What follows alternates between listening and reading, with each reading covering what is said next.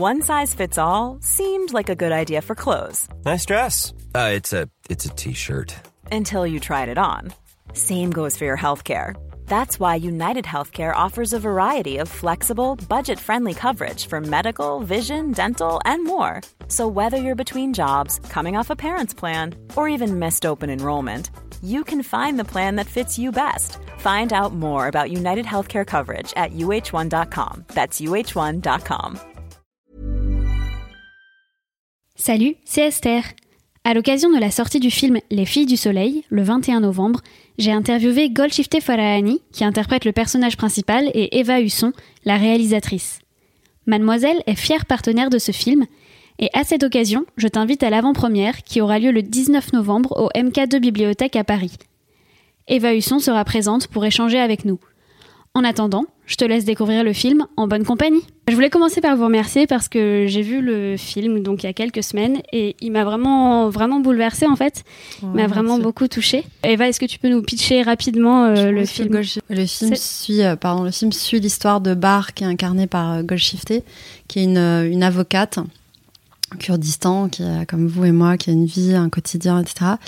Et qui va voir ses parents en week-end à la montagne et, euh, et, en fait, il y a une attaque surprise des extrémistes et ils emportent tout le monde. Et sa vie bascule dans l'horreur absolue à ce moment-là, puisqu'elle se retrouve euh, de euh, femme de pouvoir, chef d'entreprise, etc., à esclave sexuelle. Elle s'échappe et elle prend les armes en fait pour reconquérir la ville a, où elle avait été capturée.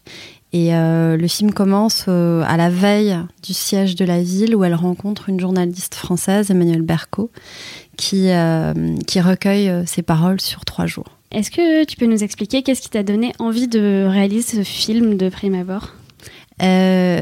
Alors en fait, c'était une envie viscérale.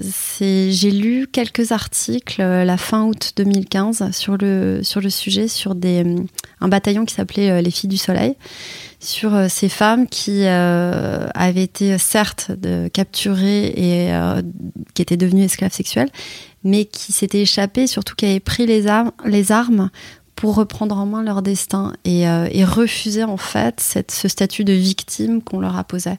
Et je trouvais, en étant femme, que on, on, est tellement asséné d'images, de représentations de femmes victimes dans des situations tragiques qui ne s'en sortent pas, que ça me semblait être euh, euh, un puits de lumière euh, absolument exceptionnel dans, cet océan de noirceur et que cette histoire-là, moralement, il fallait la raconter en fait. Et il fallait, il fallait la transmettre, il fallait aller voir ces femmes et il fallait, il fallait faire cet effort-là.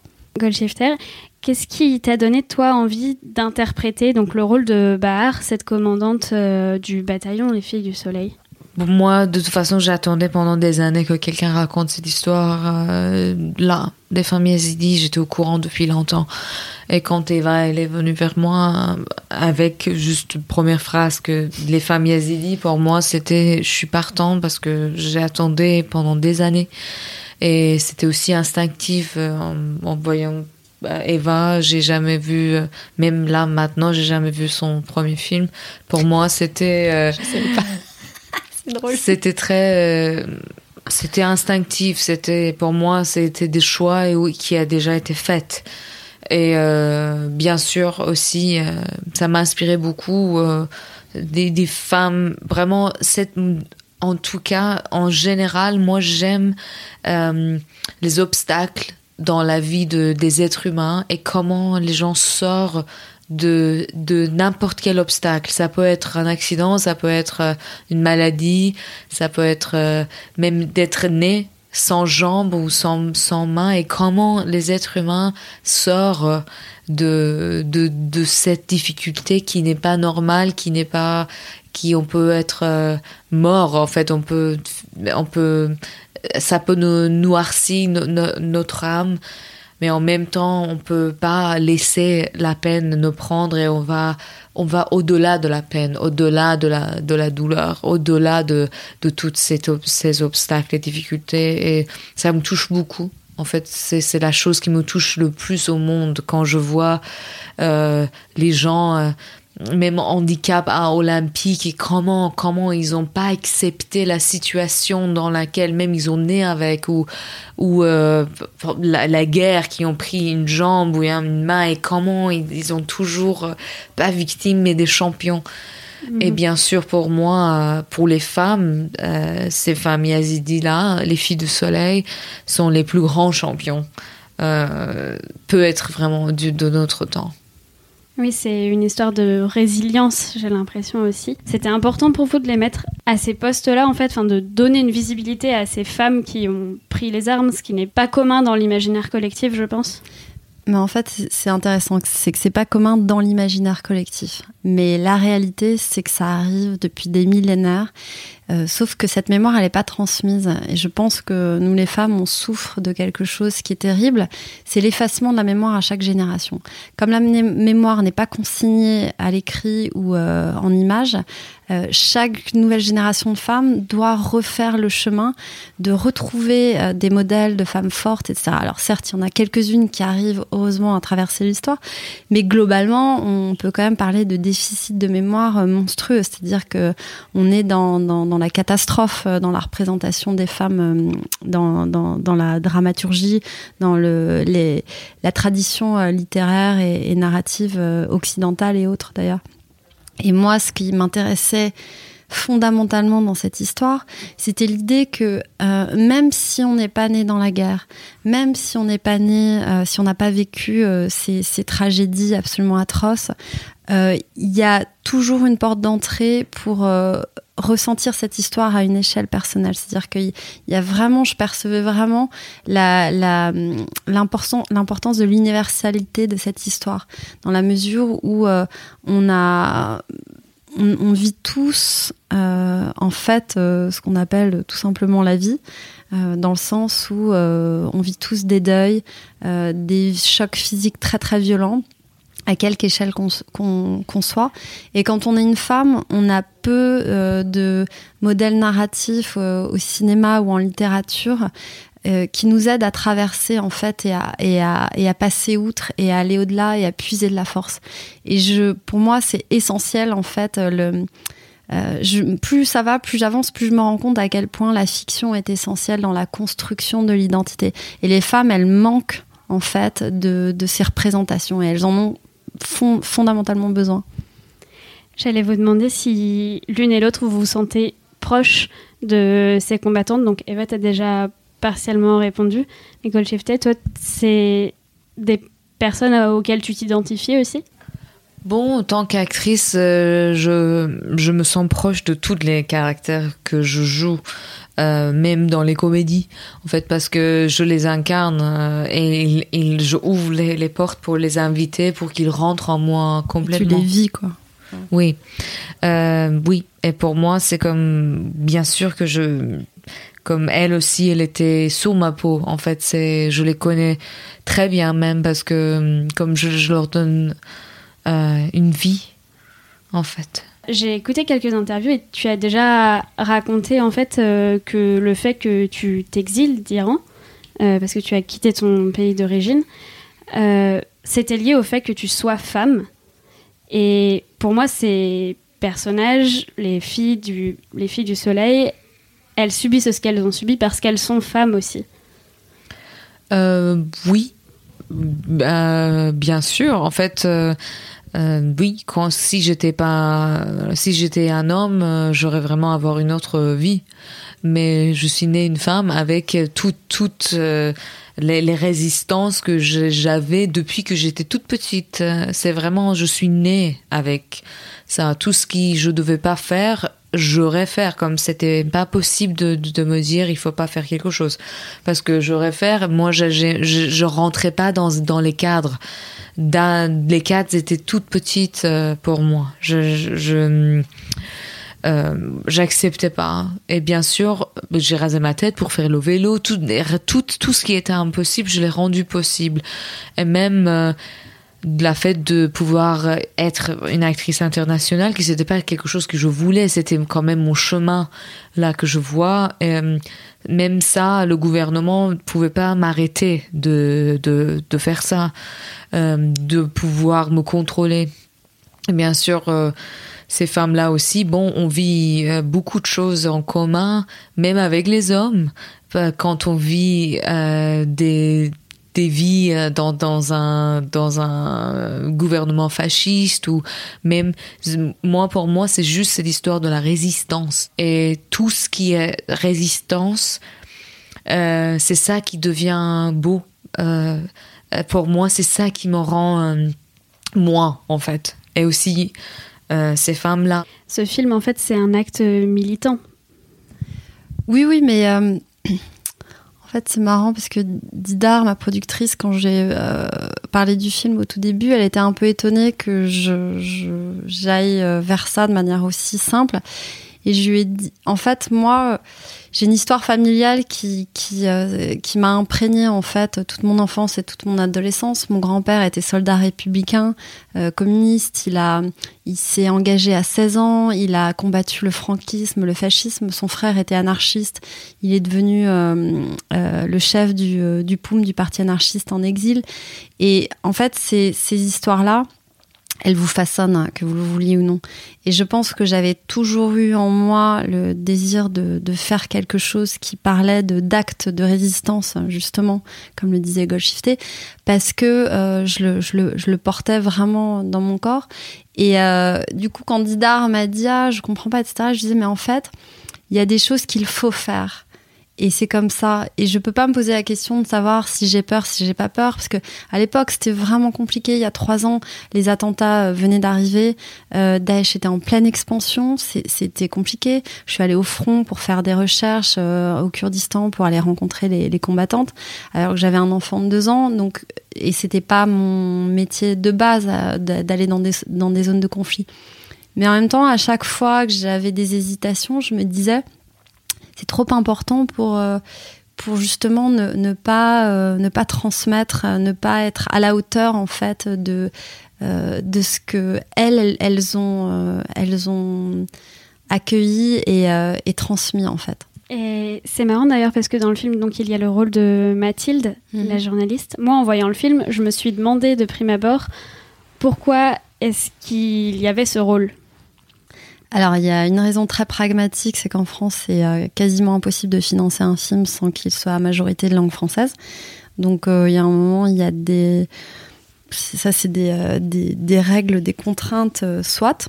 Et après, plus le film a avancé, plus en fait, j'ai vraiment.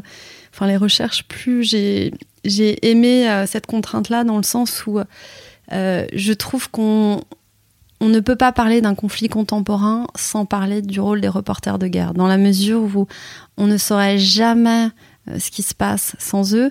Ils sont beaucoup dans l'ombre quand même. Ils n'ont pas du tout la reconnaissance qu'ils euh, méritent. Et à l'heure actuelle, où on vit dans un océan de fake news, de, problématiques de la réalité euh, de, du monde de l'information, euh, je trouve ça d'autant plus important de transmettre, transmettre au public la réalité de leur travail et de faire comprendre à quel point c'est des personnages d'un courage extraordinaire pour moi autant que euh, les, par exemple, les membres du, euh, YPJ, qui sont les femmes kurdes guerrières, qui ont ouvert le corridor en août 2014, qui a permis à plus de 50 000 femmes et enfants yézidis de s'échapper en trois jours. C'est-à-dire qu'il y a vraiment une nécessité euh, euh, qui, est, qui est égale pour moi. D'accord. Et à quel moment, euh, l'une et l'autre, vous avez pris conscience que votre voix pouvait porter et à quel point elle était importante, presque politique Bon. Par rapport à ce film ou en général En général. En général. Moi, quand j'avais 6 ans, à l'école, en fait, en fait, c'est pas ça, ça, ça dépend quelle dimension en fait dimension personnelle moi quand je j'avais j'étais dans une école avec 800 900 enfants après la guerre d'Iran d'Irak et des fois les microphones pour l'électricité le matin pour donner le, sport aux enfants ça marchait pas et moi parce que j'avais une voix extraordinaire je sais pas comment comme une petite enfant. Il m'a amené toujours parce que c'était seulement moi que je pourrais vraiment bouger toutes ces 800 filles à l'école. Et vraiment, n'importe quel enfant qui était là, les enfants, ils l'écoutaient pas. Mais quand moi j'étais là, comme j'avais un truc qui, je rendais toutes ces enfants-là. Je me souviens, j'étais toute petite. mais en même temps, je trouve que bon, chacun, on peut tous avoir une trace euh, dans notre temps sur la société ou euh, même petit, chacun, chacun sa part. Ça, c'est pas grave si c'est quelle dimension. Et toi, Eva? Euh, alors moi c'est marrant parce que moi j'ai aussi une histoire d'école. Moi j'ai réussi à organiser une grève générale à 12 ans dans mon collège euh, parce que je trouvais la bouffe dégueulasse et je trouvais ça inadmissible qu'on mange aussi mal en fait. Très français. Hein. et, euh, et de manière un peu moins facétieuse. Euh, moi, de, nouveau, j'ai une, une, histoire familiale très politisée avec des parents euh, très militants de gauche, euh, la gauche trotskiste, enfin vraiment un, parti pris anticapitaliste, très proche du prolétariat, etc. Et, euh, le seul truc que je dirais, c'est qu'en fait, ça m'a à la fois énormément nourri euh, sur toute une réflexion, une vision du monde très, très à gauche. Et en même temps, euh, la catastrophe post-68 arde du, du néant qui s'en est suivi, je pense, m'a donné à moi et à mes générations, à ma génération, une espèce de rapport euh, très apolitique pendant longtemps. Euh, d'où aussi mon premier film Bangang qui parlait de cette espèce de néant politique rempli par le sexe en fait, parce que ça m'interpellait vraiment. Et je crois que j'ai mis longtemps à me dire, en fait, c'est important, c'est important de lutter et tu peux faire une différence parce que c'est aussi euh, un cheminement personnel euh, et une euh, s'autoriser à dire qu'on peut faire une différence, c'est quelque chose de très simple et en même temps très très complexe à, obtenir. Donc moi, c'est vraiment avec ce film-là où je me suis dit, je, pense que je suis à la bonne position et la bonne personne pour pouvoir rassembler certains éléments, certaines forces vives pour, pour faire ce combat. Vous parliez tout à l'heure de Nadia Mourad. Je me demandais ce que vous aviez ressenti lorsque vous avez appris qu'elle était, euh, bah, même pas nominée en fait, qu'elle recevait le prix Nobel euh, de la paix euh, cette année. Moi, j'ai trouvé ça extrêmement, extrêmement puissant dans le sens où on reconnaît la force d'une femme qui a traversé des tragédies non pas en l'érigeant au statut de victime, mais en reconnaissant, euh, parce que le, prix Nobel, elle l'a eu pour le travail qu'elle fait en fait, maintenant, pas parce que euh, elle a été victime. Il y a, plein d'autres femmes qui ont été victimes et qui n'ont pas eu le chemin qu'elle a parcouru après.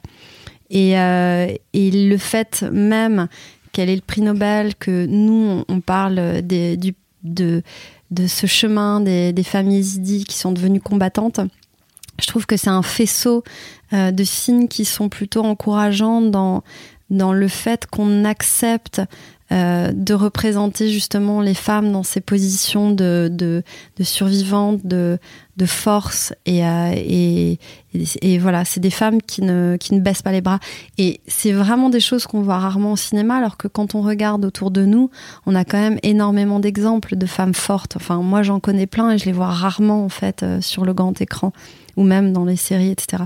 Et je sens vraiment que il y a, y a, un changement de paradigme, les choses commencent à changer et, euh, et je, trouve ça super encourageant. Ça vient de partout à la fois en fait. Ça vient, ça vient d'Asie, ça vient du Moyen-Orient, ça vient des États-Unis. Je trouve qu'en Europe, on est un peu conservateur même en fait sur le sujet. Et euh, moi, j'encourage toutes, euh, toutes euh, les, les, nanas de 18, 25 ans, 30 euh, ans qui ont vraiment envie, qui n'osent pas se lancer, de, se dire que c'est le moment. Il n'y en a pas beaucoup des fenêtres d'opportunité comme ça dans l'histoire. Hein. C'est ça qu'il faut vraiment s'en rendre compte. C'est un moment exceptionnel. Donc saisissons notre chance. Bah, c'est un très beau message pour conclure, je pense. Et je suis largement d'accord avec ça. Super, merci. Merci bah, beaucoup. Merci à, toutes les deux également. Et encore bravo. Donc, juste pour rappel, le film euh, Les Filles du Soleil sort en salle le 21 novembre. Et vous pouvez venir le voir à Paris, au MK de Bibliothèque, le 19 novembre également.